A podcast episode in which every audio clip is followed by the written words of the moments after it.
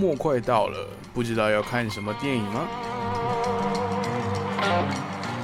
快来收听老谷的影视集结号，影视界的大小事，经典电影回顾介绍，最新院线电影推荐。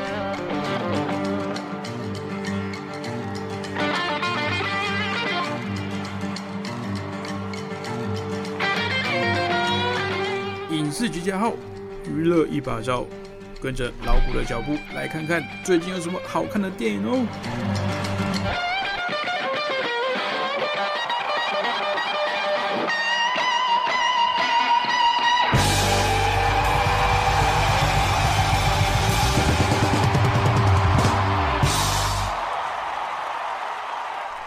Hello，各位听众朋友，大家好，欢迎收听本周的影视集结号，我是主持人老谷。哦，那这个月呢，应该说今年啊，今年老谷好像还没有进电影院看电影。一方面是因为年底嘛，年初这个年度工作交际的关系，有是有一些呃工作量会比较庞大一点，会稍微调整不过来。那这也不是原因啊，因为其实。休假还是休嘛，但是虽然说有休假，但是最近的电影院还是不多电影。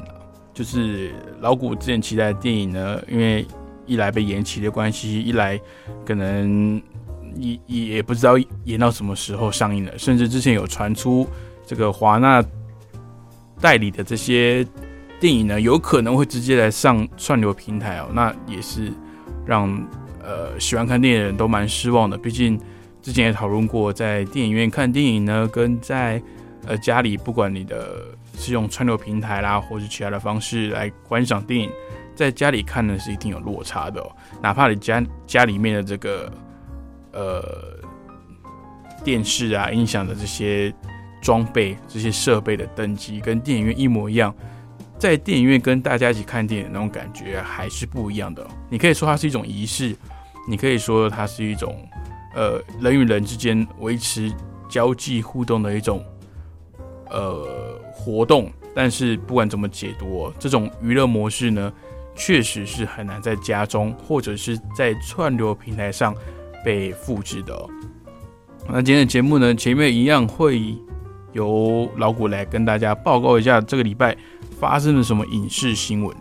那节目后半段呢？我们一样，诶，请到了这个超级 Y 哦，他分享了最近一部非常火红的动画，叫做《鬼灭之刃》。那相信两岸的听众朋友呢，如果有在关注这个动画的，一定会知道这部作品。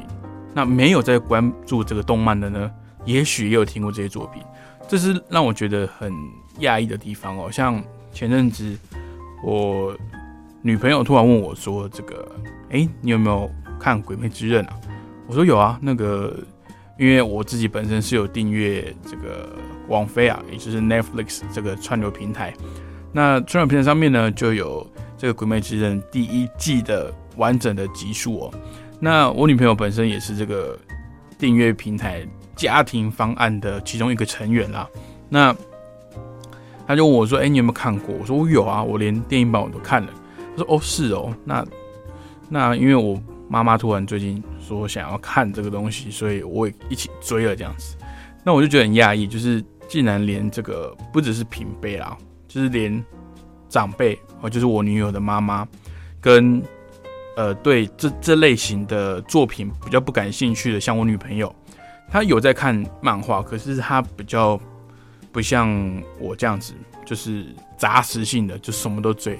他可能就会看她有兴趣的而已，就是可能他比较喜欢的类型。那当然他还是会看像，比如说《海贼王》这种比较通门的哦，就是可能大家都很喜欢的这种动漫作品。一些比较小众啊、冷门的，他可能呃就比较没有在没有 follow 到。那哪怕是最近动动漫被延上了这个《鬼灭之刃》哦，非常。火红的这个程度呢，他也没有去跟风来想说把它看一下。那其实《鬼灭之刃》老实讲，老谷在他的呃动画被炒了这么火热之前啊，我是没有看过他的漫画的，因为他其实他的漫画的画风呢，老实讲我就不是很喜欢。我并不是说他画的不好，或者是他的剧情啊什么设定的不好，不是，而是他的画风老古看的就，嗯，可能就有个人的呃喜好的关系啊，就觉得哎，这个我可能会 pass 掉。给他的动画制作呢，真的是非常非常的厉害哦。这个之前，呃，我不知道有没有提过，就是它里面动画，先不论它的这个基本的角色的这个重塑啊，因为我们知道，其实动画组呢会针对这个呃漫画里面的形象呢，在加以做这个微调跟重置哦。所以有时候我们看漫画，可能哎，明明哎剧情是跟漫画是一样的，可是它里面的一些角色的。人物啊，跟他呃一些动作啊，可能跟漫画里面原作者所描绘的会有点落差，这是很正常的。因为呃，漫画的作者呢，他如果是像《航海王》这样子，《海贼王》嘛，他这样子周更的方式的话，他其实一个礼拜光应付他那一话要推出就已经来不及了，他不太可能会再去呃做这个动画监督的动作，除非是剧场版。剧场版有可能会请到原作者去做监督，那也就只是监督，他不太可能会亲自动笔去，呃，塑造里面的角色的一些，呃，形象跟基本的外形。那这一次《鬼灭之刃》的动画组呢，他把除了把这个漫画里面比较可能相较于动画的品质啊，比较没有那么画这么精致的一些部分呢做加强之外，还有在他的这个。呃，出招的这个招式啊，融入了一些呃，像浮世绘这种风格。那像最为人所知的就是炭治郎，也就是主角他所惯用的招式水之呼吸呢，就运用了很像这种日本传统的这个绘法的这种浮世绘的风格。那其实它都是三 D 成型的，那它把它做的很像二 D 的样子，可是它的动态感呢，它的招式感。却是用三 D 建模去构成的，所以让整个画面呢，就看起来有一种它是动画，但是它的规格很高的感觉，很高级的感觉。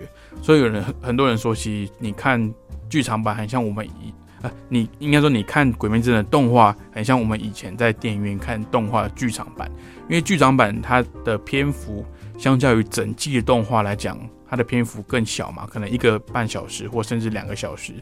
那它所制作的这个成本跟时间又相对的提升的的状况之下呢，它的品质就会相对提高。但是《鬼灭之刃》的动画组啊，它每一集的质量都非常高的，尤其是有牵涉到这个呃有战斗画面啊，有这些呃跟这个里面的鬼互相交手的时候，它的这个场景的品质呢是非常好的。那不像呃。我们可能之前习惯像比如说《火影忍者》啊，《航海王》，每个礼拜都有状动画的这个更新的状态下，它有一些呃场景的一些设定上，还有品质上，哦，那可能就会比较粗糙一点，并不是说他们不好，而是以前那种生态就是，哎，每个礼拜都要看一集嘛，就是你像追那种连续剧的那种感觉一样。那像现在不管是呃像。晋级的巨人呐，鬼灭之刃呐，等等这些作品哦，都是一季一季的推出哦，那它的品质跟质量呢，就会来有所提升哦。像是晋级巨人也是非常夸张的，这个不管是配乐也好，它的它的特效，它的一些场景等等，都是业界一一等一的这个规格去做制作的。那鬼灭之刃也是哦，那剧场版呢？在上个礼拜，我也跟大家有报告过，他突破了这个《神隐少女》高悬了将近二十年的记录哦，打破了这个呃三百零八亿的这个《神隐少女》所创下的记录。那上个礼拜看，它是已经三百二十几亿了。它现在确切在日本票房多少呢？老虎没有去查，但是我不不觉得说这个《鬼灭之刃》它打破了这个记录。它就一定是超越了这个《身影少女》在呃动画史上也好，在电影史上也好，或者是在甚至在日本文化史上所留下的一个呃娱乐的价值跟地位哦，它只是在这个所谓的票房上来突破这个《身影少女》所立下的一个里程碑啦。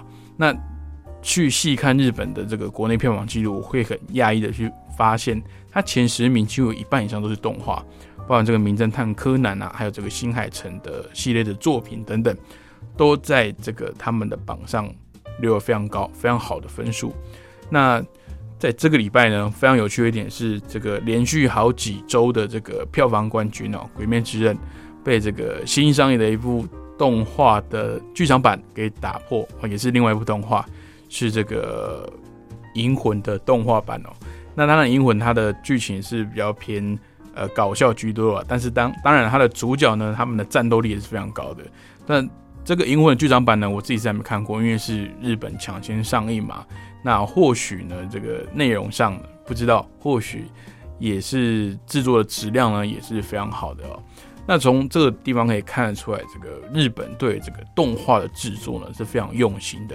那他们的呃国人呢，在普普遍对这些他们自己本土所出产的这些呃动漫类啊这种动画的这种影视作品呢，也是有一定的尊重。并且都会愿意掏钱来到这个电影院来支持，来去来去算是相挺啦，相挺自己国家所出品的作品哦。那《鬼灭之刃》呢，不止在日本或是台湾两呃这个呃大陆这边火红哦，其实它在这个很多国外地区呢，这些外国人啊看到这个，虽然说是日本文化非常重，在他的故事背景是这个日本大正时代嘛。在呃文化差异下呢，他们还是可以受到这个剧情的的影响，然后也会被吸引，想要去观看他后续的一些故事走向啊。那说到底，我觉得《鬼灭之刃》厉害的就是它不分男女老幼，就是不管哪个年龄层，或是不管呃你是多大年纪，你都一一定程度的会被他的一些呃影响力所吸引。或者是这个最基本的，就是你跟不上话题嘛。大家都有看过的东西，然后你没看过，你就没办法跟人家搭上话，就聊不了天的感觉。我所以我觉得《鬼灭之刃》之所以这么厉害，不仅止于它的剧情吸引人，那也包含它成功的去影响了它一个那个话题性哦。那当然它的制作的质量啊，还有它的用心程度，之前也有提过，说它里面的武士啊，一些出鞘的一些动作啊。姿势啊，甚至是一些招式，刀该怎么摆，手该怎么放，哦，手该怎么推，然后那个架势跟你的身体刀的的那个放的这个位置，手放这个位置都是非常精准的。所以他们不仅有考究这个时代背景呢，对于这个呃武士啊，它里面的一些呃刀的一些架势啊的一些呃刻画呢，也是非常用心跟认真的哦。所以他的这个。作这部作品呢会火红，也不是没有理由的。那刚好就又迎上这波疫情嘛，大家可能在电影院里面也闷坏了，闷久了都没有所谓的这个新的作品可以观赏，那就可能一窝蜂的就带起来，这就是我们所谓的一波操作啊。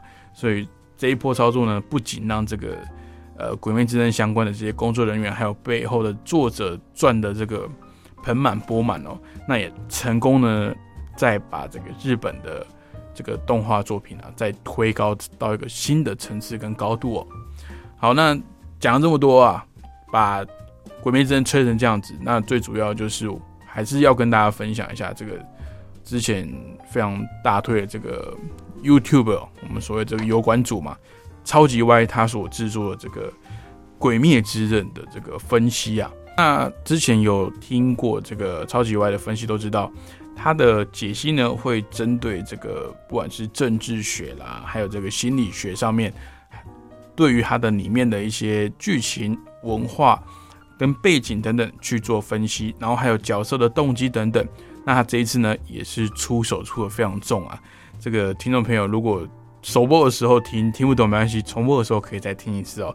就是它里面的东西呢，它是算是有点深入浅出哦。它先从最深的开始讲，然后再带回这个《鬼灭之刃》的故事，跟他的这些引用的这些经典有什么关系哦？好，那待会先欣赏首歌曲。我们回来之后呢，先报告这个礼拜的影视新闻。那之后呢，再交给超级 Y 喽。带来一首阿达的新的歌曲，这波操作六六六。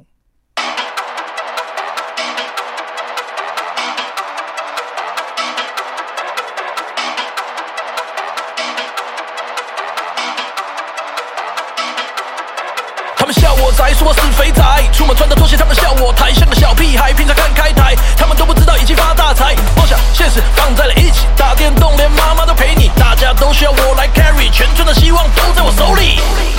这样子风骚的走位，连教练都叫我宝贝。麻烦对手早点洗洗睡，我要我的手速一路到极限。老脸，按赞双击分享，这种感觉不同凡响。老脸，按赞双击分享，这种感觉不同凡响。老脸，按赞双击分享，这种感觉不同凡响。老脸，按赞双击分享，这波操作六六六。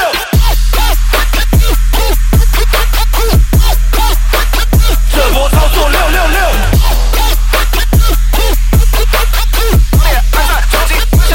操作六六六。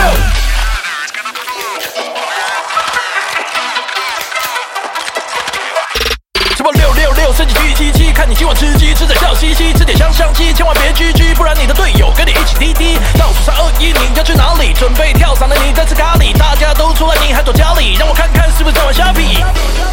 这样子风骚的走位，连教练都叫我宝贝。麻烦对手早点洗洗睡，我要我的手速一路到极限。老铁，按赞双击分享，这种感觉不同凡响。老铁，按赞双击分享，这种感觉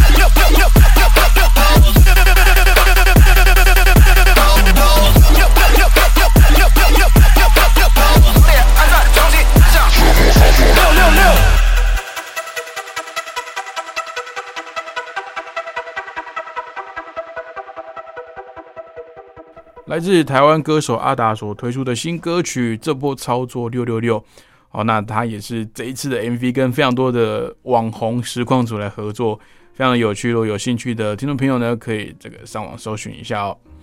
好，那首先呢，先来跟大家报告这个礼拜所发生的影视新闻喽。好，第一则也是让老谷非常兴奋的消息啊，传闻这个米高基顿啊。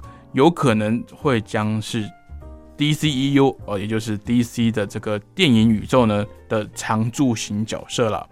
而这个 DC 的影业执行长滨田沃特在上个礼拜接受《纽约时报》专访的时候就表示，未来 DCEU 将会有两个蝙蝠侠同时存在，那也同时会开发两个版本的蝙蝠侠系列作品。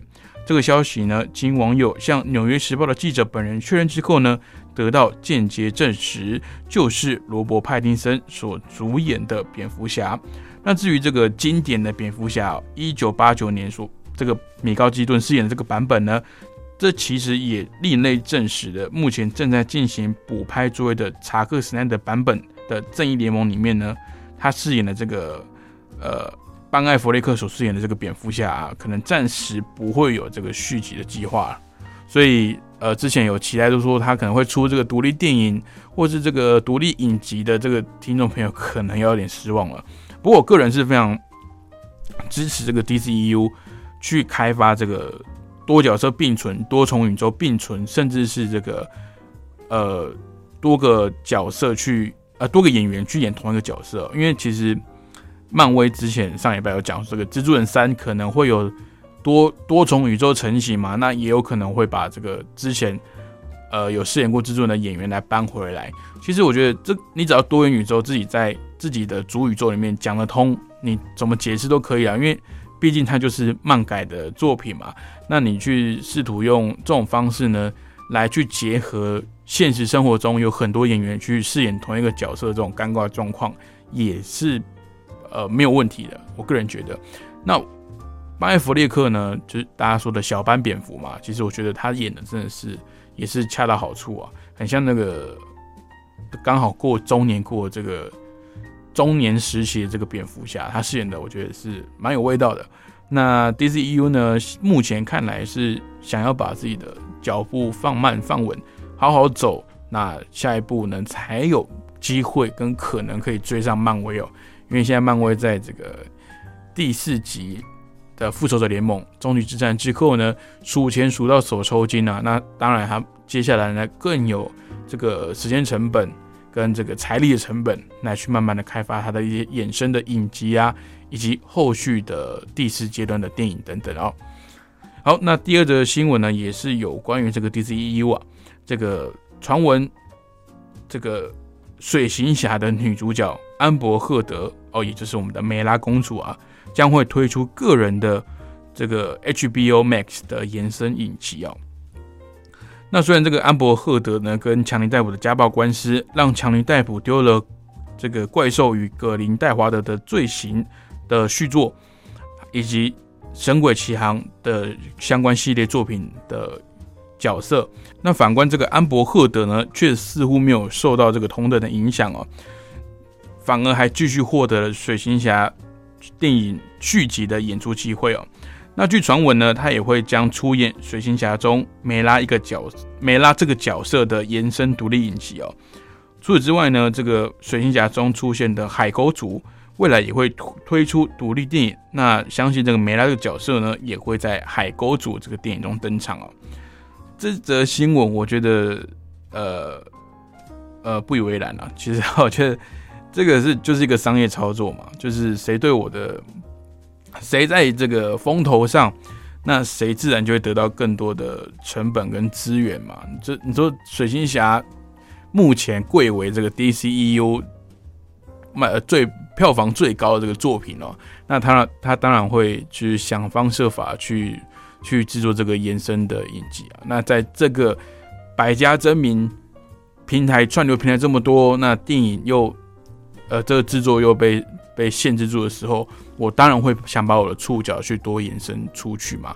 那以这个水星下来讲，似乎开发女主角的独立影集不是一个坏事，因为男主角可能太忙了，他的戏约太多了。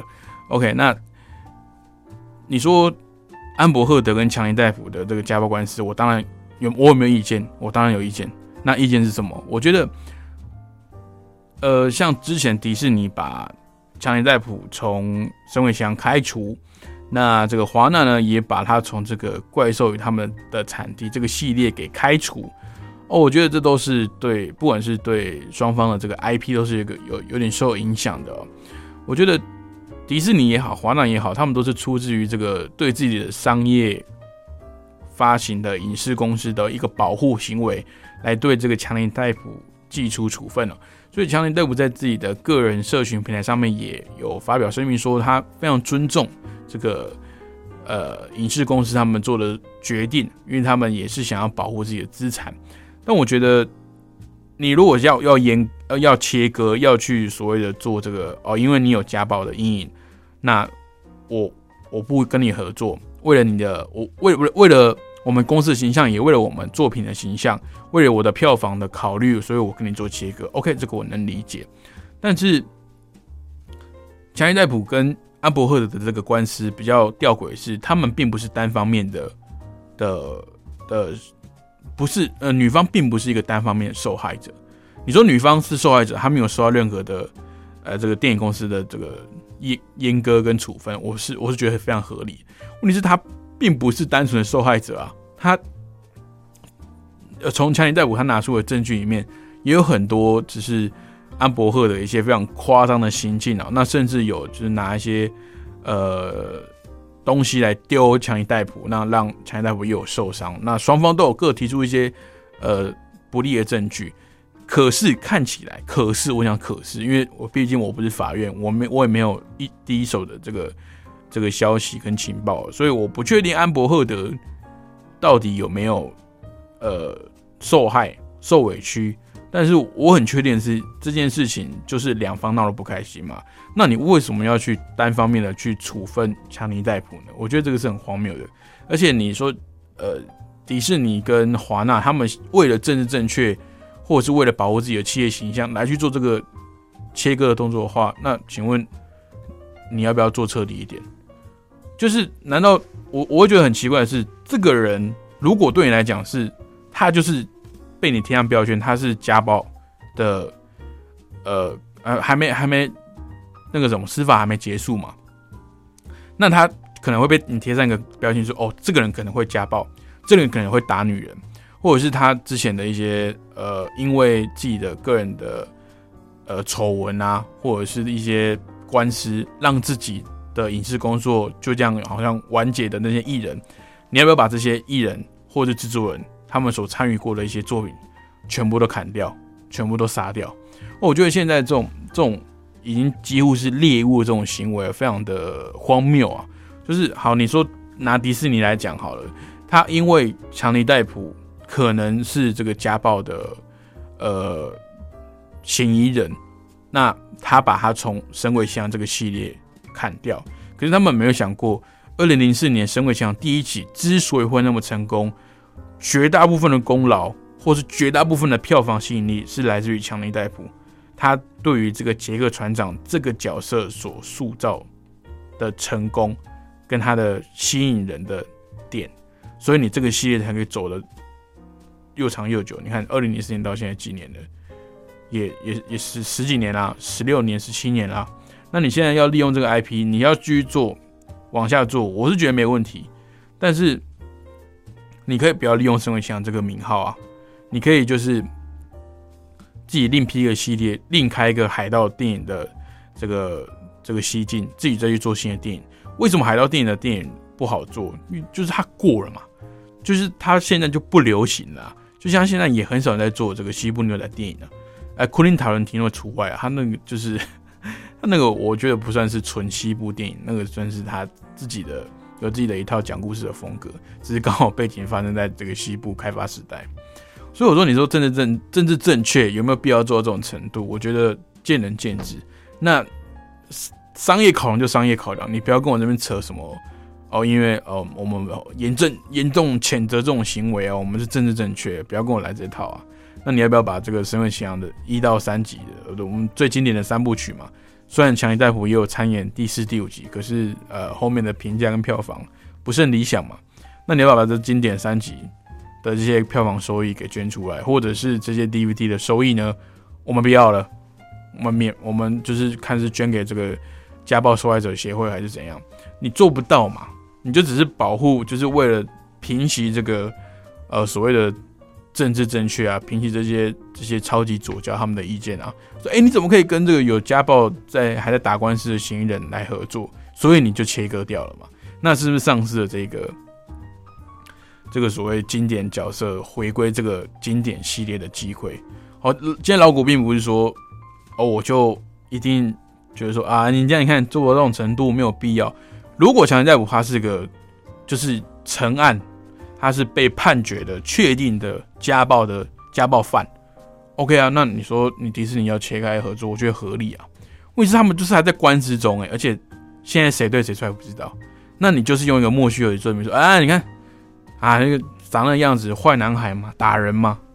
但是其实事实上，强尼戴普在这个不管是圈内啊，还是这个私底下。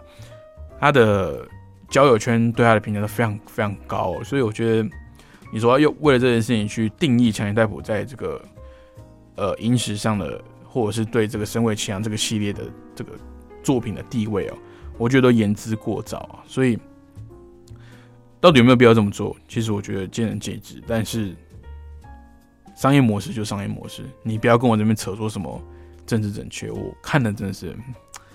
我我是觉得有点反胃啊。OK，好，再来接下来这个消息啊，是这个传闻。哦，这个消息我非常的兴奋，我刚看到又鸡皮疙瘩了一下。瑞克与莫蒂的这个动画编剧呢，将会执笔凯文·费奇版本的《星际大战》全新作品，看起来有点有点好。我们台语讲 s u b l i g h t i n g 我们感觉好像不知道讲了什么东西。哦，就是这个这个串流平台上非常非常高人气的动画《瑞克与莫蒂》，它的编剧呢？麦克·威德伦日前宣布呢，将参与《奇异博士》第二集，还有《洛基》等漫威作品的监制以及编剧作业哦。那上个礼拜更传出，他将更进一步执笔凯文·费吉所监制的《星战》版本的电影剧本。那目前他跟这个神秘的星战作品内容为何，这个都还没有公布。但是这个麦克啊，他的风格非常充满了狂想元素。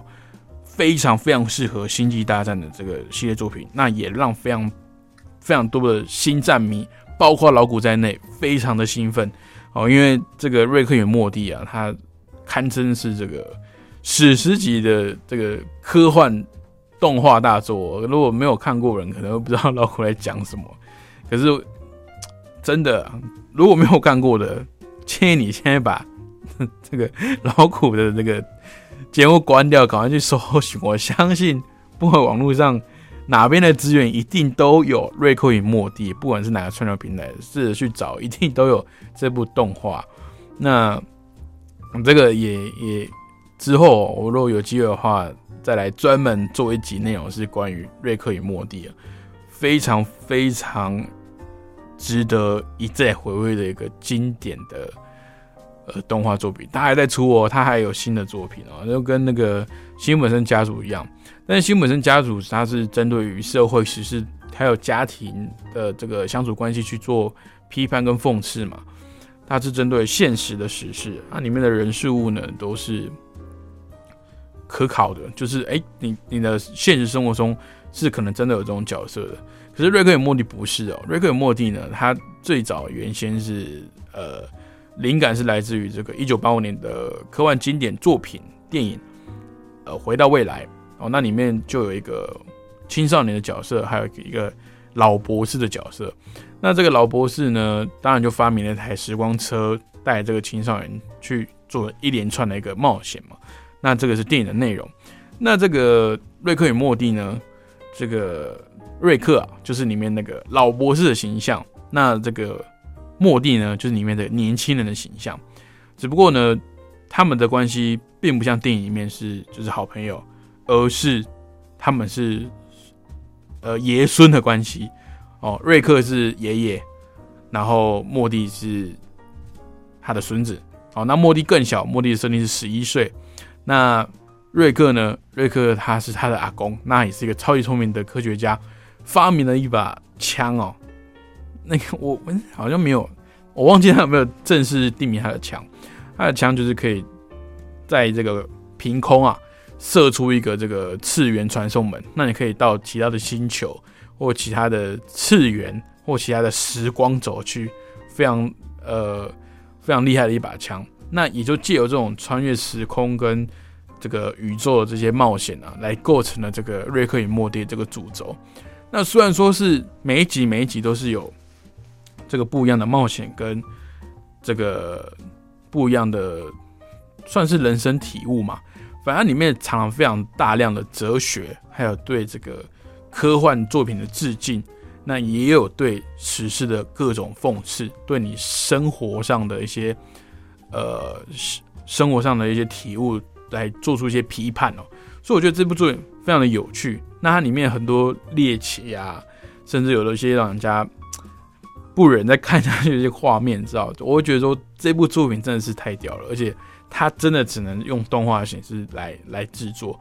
它用呃，不管是影集或者是真人演出的这种电影啊，都会去打折扣，因为它里面有一些画面跟这个设定啊，真的真的是太狂了。我真的，你看，应该听过老古的节目就知道，我很少这么兴奋哦，因为之前有听众朋友来信说。那我就听你的你的节目好像有点沉闷啊，那讲话都是啊闷闷的这样子。不好意思，老古讲话就是这样子。哦，其实老谷也是，呃，他有去大陆听友的说法，我也是九零后的小青年啊，就是讲话比较老派，比较老气一点，声音听起来也比较低沉一点，哈，所以这部作品真的很厉害啊，我是真的推荐各位去看的。那这礼拜比较重要的新闻大概是这几个，或许你会觉得说，哎，影视新闻怎么好像跟我们认知中的这个这个影视的花边新闻不太一样？而且老谷不报这个花边新闻的，老谷要推荐就是推那种内幕消息哦，或者这个老谷感兴趣的消息啊。不好意思，因为这是我的节目哦，所以当然如果你有有有一些新新闻想要就是说，哎，老谷你怎么没有聊到这个？想要跟我讨论一下，那也可以。哦，我不是纯粹的报新闻，报新闻很快啊，因为一天可以呃十分钟可以报十则嘛。那我不喜欢讲，我比较喜欢挑我自己有兴趣或者是我觉得哎这个可以拿出来讨论的，去跟听众朋友来做分享跟报告。所以大家会发现我在这个每一则新闻的后面呢，也会加入我自己的一些想法跟看法了。那当然，影视集结号呢，还是希望大家是用这个讨论的角度来。来来听哦，来来做分享啊，我觉得这样会比较有共鸣一点，那也比较容易呢，去更能知道说，哎，哪部作品可能很适合我，或者是呃，很我我可能会喜欢，那我可以去找时间来观赏这样子。好了，在欣赏一首歌，待会结束之后呢，我们就要交给我们的 YouTube 的大神超级外，他来解说《鬼灭之刃》第一季。这个日本文化的精神分析喽。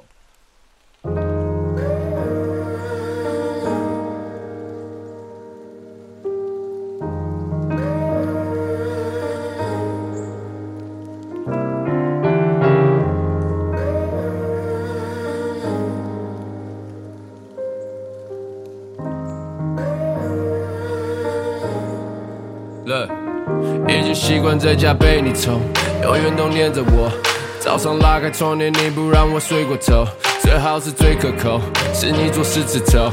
用钱买不到你为我着迷的领口。你的存在像应该，但现在你不在，我必须自己下厨吃我自己家的菜。没什么事，我只想知道你的还习惯。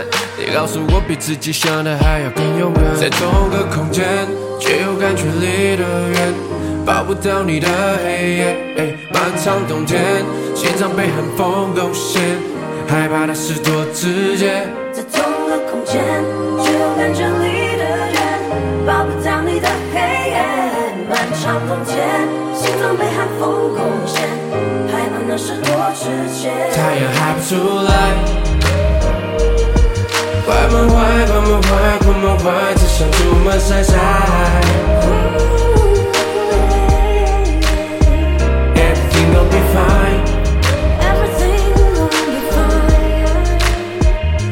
在等着你回来，最后悔的是我们不能吻别，like we used to。视讯里的样子，你脸瘦得像个骷髅。只想说轻松的，需要一点城府。在寒冷的城市，我感觉像小人物。他们说人在面临难关，只是会变得更大。我不介意你伤害我，我知道你也害怕。如果我不能原谅你，等于我跟着践踏。如果不能在一起，至少有这相同盼望。一堆场面歌颂背景，我说不动，我只能自己活在光明，但敌不过。I don't know what chilling, not anymore. 谁会听到哭声还能装作没疑惑？头上这片乌云不能把我希望带走。双膝跪地，主啊，指引路的尽头。我赴汤蹈火，你的爱应该是不分你我，不分人种，但爱人有一天变成占有。亲爱的，不能软弱。关门坏，关门坏，关门坏，只想出门晒晒。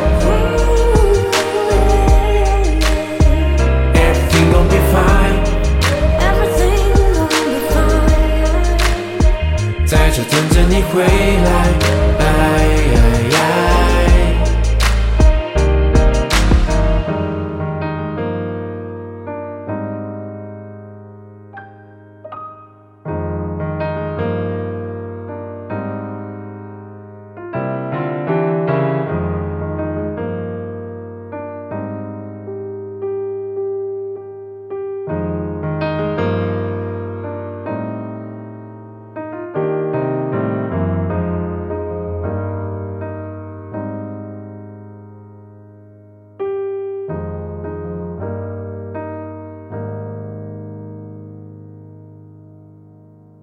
来自受者的歌曲《太阳》。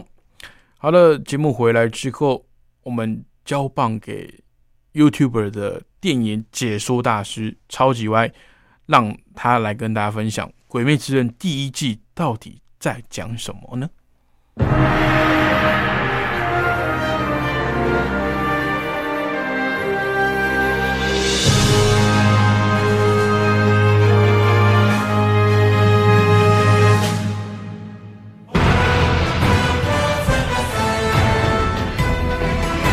今天超级歪要进到《鬼灭之刃》的第一季剧情解析。《鬼灭之刃》的故事讲述，在日本大战时期，男主角灶门炭治郎发现全家遭到鬼舞十五惨屠杀，唯一幸存的妹妹祢豆子却变成了鬼。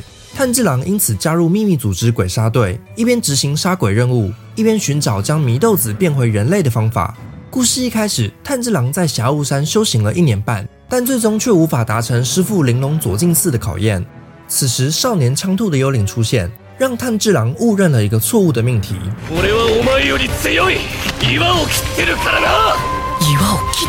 与枪兔对决的惨败，让炭治郎重新修炼全集中呼吸法，在半年后与枪兔重新决斗。俺の歯が先にサビトに届いた気づくとサビトは消えていてサビトの面を切ったはずの俺の刀は岩を切っていた幻象成为了自我超越的催化剂。 在黑暗骑士里，当蝙蝠侠被班恩关进地底监狱，放弃拯救高谭市时，忍者大师的幻象出现，也让他误认了一个错误的命题。Pain is your child. You're here. I'm here to ensure the League of Shadows fulfills its duty to restore balance to civilization. 忍者大师的话让蝙蝠侠下定决心像班恩一样爬出监狱，却在最后才发现，重回高谭市始终是源自于一场误认。You think you're the only one who could learn the strength to escape. But I never escaped. Child of Ra's al Ghul may decline. But he's not the child of Ra's al Ghul. 在蝙蝠侠与炭治郎的例子里，我们看到了哲学家黑格尔的真理观：错误与虚构不是对真理的否定，反而是让真理得以实现自身的力量。把狐狸少年误认成是劈开石头的人，再否定掉这个误认，让炭治郎劈开了石头；把班恩误认成是爬出监狱的人，再否定掉这个误认，让蝙蝠侠爬出了监狱。主体创造出抵抗自己的力量，来实现自己的潜力。正是这趟英雄旅程的洗礼，激发出炭治郎看见缝隙之线的新能力，让他成功通过鬼杀队的选拔赛，以新的身份回到了原来的地方与祢豆子重逢。沉睡两年后醒来的祢豆子，不再以人类为食，不仅变得不像鬼，反而更像是哥哥的守护神一般，在战斗中多次协助炭治郎。不同于基督教传统将巫女视为恶灵的奴仆，日本神道教反而是将巫女视为男人跟灵界之间的桥梁。民俗学家柳田国男就指出，这可能是源自于琉球群岛上的姐妹神信仰，因为当地有男性负责政治、女性负责宗教的分工传统，所以女性被视为拥有灵力，可以庇佑家中男子。当琉球男子要出海前往日本本岛时，姐妹就会将自己的手帕送给他，仿佛是让男子把姐妹的灵力带在身上。而在《鬼灭之刃》里，象征着灵力的妹妹被炭治郎带在身上，同时也成为了炭治郎与无惨之间的桥梁。在故事前期，炭治郎靠着祢豆子的帮助，越来越接近无惨；在故事后期，无惨为了猎捕祢豆子而越来越接近炭治郎。在东京浅草时，炭治郎闻到了残留在家中的鬼的气味，便立刻上前确认：“无惨，你刚刚攻击我的村庄。”哇在打败无惨的两个手下后，炭治郎在途中结识了第一个伙伴我妻善意。善意的性格被设定为胆小懦弱，就连鬼杀队的乌鸦看到他都会大叫一声。嗯但是在意识陷入昏迷后，善意却可以转变为使用雷之呼吸的武士人格，就像在重复自己曾经被雷击的经历一样。在当代日本流行文化中，我们可以看到许多类似的设定。性格懦弱的定真寺，在决斗时却被迫与异于自己的力量 Ava 同化；温和害羞的武藤游戏，在决斗时却会失去意识，被好斗的另一个我占据。天才型侦探工藤新一却必须伪装成小学生柯南的身份，在暗中协助破案。在这些角色设定中，内在自我都跟另一个我的身份产生了冲突，但这不是心理学上的多重人格，而更像是一种文化隐喻。人类学家 Luz Benedict 就发现，日本人可以毫不费力从一种行为转向完全相反的行为，仿佛有矛盾的双重人格。在二战时，日本人对美军奋战到死，但是在战后态度却完全转变，友善对待美国人。那么日本人到底是一个好斗还是祥和的民族？Benedict 认为会有这种日本文化的两面性，是因为日本人的道德行为主要是由耻感所推动，也就是考虑到自己暴露在他人面前的样子。当有人在看时，我是否满足了他人期待跟责任义务？像是在二战时期用来推动日军的口号，就是不能在全世界面前丢脸，否则会被美国人当笑话拿去拍成电影，在纽约放映。所以不管是战时牺牲还是战后祥和，都是对天皇效忠的表现，一点也不矛盾。这种耻感文化也表现在决斗过程中常出现他人的闪回画面。那田蜘蛛三篇里，善意被蜘蛛男嘲笑只会一种招数时，心里便立刻闪回爷爷的声音。恰好是这种有他人在看的想象，赋予了善意行动的力量。古之仔里篇里，炭治郎则因为长子的形象，必须压抑自己的情绪反应。无限列车篇里，推动岩柱信受郎行动的。则是看着自己表现的母亲，因为知道这种想象他人在看的力量，让信受郎在临终前要弟弟千寿郎放下继承岩柱的压力。哥哥用自己的期待为弟弟抵御了家族的期待，耻感文化调节了这些角色的行为动机。而唯一一个没有耻感的人，是不在文化体系内长大、不懂社会规范的伊之助。なぜ善逸が刀を抜かないかわからないのか。隊員同士でいたずらに刀を抜くのはご法度だからだ。相比之下，受犹太基督教影响的国家则属于罪疚感的文化。人们不需要想象有他人在看，因为上帝是全知全能的。行为动机考虑的是绝对道德法则， 而不是他人眼中的自我形象。人与上帝的关系优先于人与他人的关系，所以即便做事没被人发现，依然会感到愧疚。等等，但是这种文化模式的差异又是如何可能的？精神分析师土居健郎就指出。基督教文化倾向将能量投注在自我身上，成长意味着与父母分离，个体必须独立出去。但是日本文化倾向把能量投注在关系上，成长意味着能更细致地建立一种依爱关系，不是与他人互相依赖，而是一种有地位差异的依赖。じいちゃん、四分土曜日。俺じいちゃんが好きだよ。じいちゃんの期待に応えたいんだよ。俺だって。でも無理なんだ。一方被动的依赖上级的爱，借此得到暂时的通融，搁置社会规则；上级则处于主动爱的一方，把对方当成小孩一样照顾。 在西方的故事里，成为英雄意味着不依赖于他人，脱离像小孩的状态；但是在日本动漫里，一个人可以成为英雄，但依然像个小孩。这种独立与依赖的差异，就像是宗教体系的精神体现。西方文化的根是伊底帕斯起的，儿子对父神耶和华的服从。日本文化的根是前伊底帕斯起的，弟弟须佐之男与姐姐天照大神的誓约。这种差异同时也反映在语言学上，印欧语系没有明确区分主动爱跟被动爱的词汇，而是认为当一个小孩有足够的被爱，就自然会发展成积极的主动爱。但是日文里却有专属于被动爱的动词阿妈诶，在这点上，善意跟泪就形成了一个对比。同样都是无父无母，善意能够找到上级建立依爱关系。但是累却因为能力强大而始终是别人的上级，他创造出越多的家人，要求家人善尽职责，他就只是越被依赖，而不是越被爱。土居健郎认为，依爱关系能让自己产生跟对方一体化的共同情感，而在鬼灭之刃里，呼吸法就是一种产生共感的方法。炭治郎、呼吸だ。息を整えて、日の神様になりきるんだ。透过与上级的柱学习同样的呼吸法。鬼杀队成员的气息也会越来越像柱。 这种善于一体化的人格结构，也是为什么日本在接触中国与欧洲文明时都能够快速同化。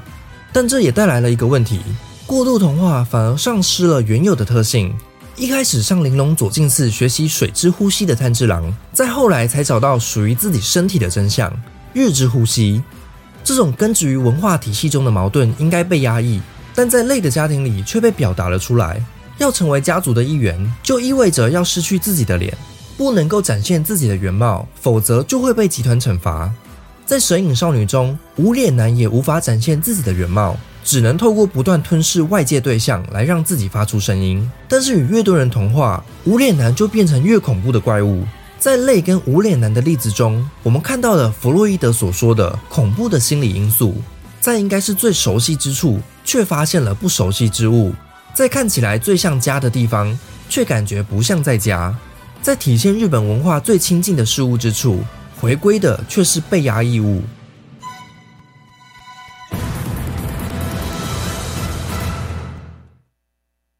等等，所以《鬼灭之刃》到底在讲述什么？禰豆子は人を食ったりしない今しがた己が食われそうになっておいて俺のことはちゃんと分かってるはずだ俺が誰も傷つけさせないきっと禰豆子を人間に戻す絶対に直します 在失去所爱的家人后，炭治郎试图拯救还保有余温的妹妹，救回来的却是一个想吃掉自己的鬼。在钢之炼金术士里，艾利克兄弟为了让死去的母亲复活，使用了禁忌的人体炼金术，换回来的却是一个不知名的恐怖怪物。在寄生兽里，男主角新一在母亲死去后，试图否认失去母亲的事实，看到的却是一个攻击自己的怪物母亲。为什么曾经深爱过的对象，在失去后却会以迫害者的形式回归？精神分析师 Melanie Klein 发现，儿童在断奶后，因为知觉能力还未发展成熟，会误以为乳房的离去就等于母亲的离去。为了哀悼自己失去了第一个曾经爱过的对象，小孩会把理想母亲的形象吞进自己的内部，在内心重建失去的好客体。并在幻想中攻击无法满足自己需求的坏客体，这个坏客体就是现实中回来的母亲。这种心理状态被 Klein 称作忧郁心理位置。每当我们失去一次所爱之人，我们幼年期的忧郁心理位置就会被重启一次。在《阴尸录》里，Carol 的女儿 Sophia 变成僵尸后被射杀，但是 Carol 却拒绝出席女儿的葬礼仪式，渴望在心里重建失去的好客体。some other thing. 当炭治郎发现全家人死去后，也没有花时间埋葬家人，而是试图保留住好客体。禰豆子これからはいつも一緒だからな。将妹妹装进箱子里带着走，如同把失去的对象吞并到自己的心里。所爱之人变成了自我的一部分，与自我一起防御其他坏客体的迫害。这种吞并所爱之人的哀悼心理，也保留在亚马逊雨林瓦瑞族的仪式中。 最尊敬死者的葬礼，就是把深爱的家人吃掉，让死者的灵魂可以保存在家人的体内。所以，带着妹妹斩鬼的整个旅程，其实就是炭治郎对家人的哀悼。可影认为，要克服失去爱人的哀悼工作，就必须让孩童认识到，好客体跟坏客体其实是同一个个体。那个被我幻想攻击的对象，就是我曾经爱过的对象。这会让孩童渴望修补自己伤害过的人，成为人类自我发展的关键因素。因为只有自己的能力有所成长，才能够修复自己所做的破坏。每当看到应该被斩除的坏客体，也可以是保护人类的好妹妹时，都让炭治郎更加确信，破坏自己的现实世界虽然不完美，但也值得被爱与信任。在寄生兽里。男主角新一也是在看到应该被杀死的怪物母亲，也可以是保护人类的好母亲时，整合了好客体与坏客体之间的分裂，流出了之前失去的眼泪，完成了哀悼母亲的工作。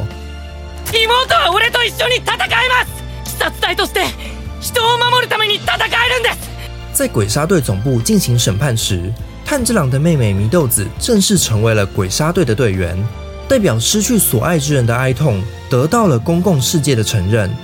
从此之后，哀悼的工作不再是个体的事，而变成了一项集体工程。在这里，我们看到了 Klein 发现的集体哀悼的重要性。当有人与我们一起分担失去的哀伤，我们的内在精神世界便会得到修补。相信失去的对象可以保存在心里，而不会被摧毁。而当我们的内在重获安全感，又会让我们重新看待外在世界，进一步克服哀伤。当列宁的哥哥亚历山大刺杀独裁沙皇失败而被处死后，列宁突然开始阅读哥哥在圣彼得堡读过的所有书籍，变得像哥哥一样热衷于政治改革，仿佛哥哥变成了自己的一部分。最后组成了布尔什维克党，发动十月革命，就如同发起一场对哥哥的公共哀悼。在阿根廷军事独裁者魏德拉的统治下，八年内有超过三万名批评政府的人被消失。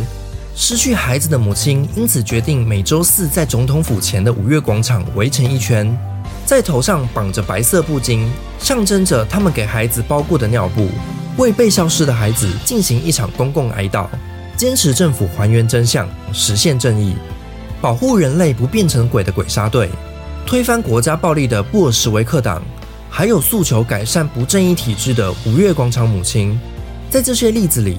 公共哀悼都不只修复了个体，还将私人哀痛升华成了改造公共现实的力量。哲学家 Judith Butler 就认为，哀悼带来的修复力解答了道德哲学的一个难题：为什么我们应该去维护他人的生命？不是因为每个人都应该有同理心的道德要求，而是因为每个人都曾是在幻想中摧毁自己父母的小孩，渴望修复自己造成的损害。人的攻击性因此被转化成了守护他者生命的冲动，在每一次哀悼的过程中被重新启动。为了修补失去所爱之人的伤痛，炭治郎协助研发让妹妹变回人类的药物，也因此能够帮助其他的受害者。列宁号召集体行动，推翻杀害哥哥的政权，也因此终结了罗曼诺夫王朝的专制暴政。五月广场母亲持续了四十年的公共哀悼，也因此加速了阿根廷的转型正义。当我们修复社会的同时，也就修复了我们自己。正是透过哀悼的修补心理，失去的对象能够赋予我们力量，让人类从为过去痛苦的哀悼者，变成改变未来的创造者，去创造新的可能性，延续他者的生命。好，听完超级歪的这个分析之后，有没有对这部作品有更多的了解跟体认哦？如果没有也没关系，很简单。赶快再去把《鬼灭之刃》从头到尾再看过一遍。那如果这个您周遭的这个戏院还有在上映《鬼灭之刃》电影版的话，那也赶快再去看一遍啊！非常好看的一个作品，推荐给大家。好，那今天节目就到这边喽。那跟各位听众朋友说声再会。那也再一次的感谢各位的收听。我是老谷，每个礼拜的晚上凌晨四点跟这个晚上的十点，我们线上讨论电影。那如果你有想要推荐的电影，或者想要听老谷分享哪部电影的话，也欢迎来信到我们信箱，只要署名影视集结号或者是主持人老谷，我就会收到了。那我也会尽量的在这个节目上呢来回复大家的问题喽。影视节后，我们下个礼拜再见喽，大家拜拜。